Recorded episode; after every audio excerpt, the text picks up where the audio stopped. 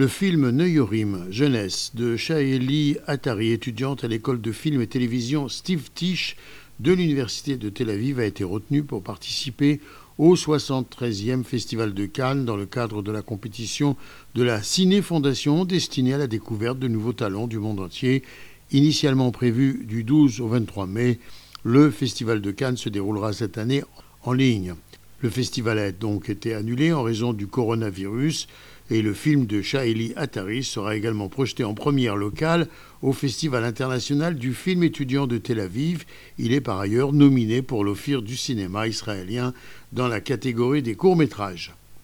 Basé sur son histoire personnelle, d'une durée de 30 minutes, Neuring a été produit comme le projet de fin de deuxième année de Shaili Atari et il raconte l'histoire de Or, jeune fille en réadaptation après un accident survenu dans la maison de sa mère, au kibbutz.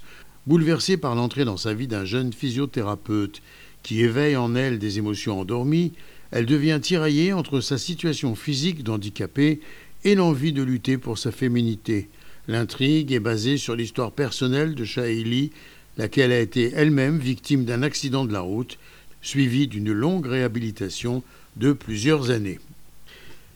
Gérard Benamou de Tel Aviv pour RCJ.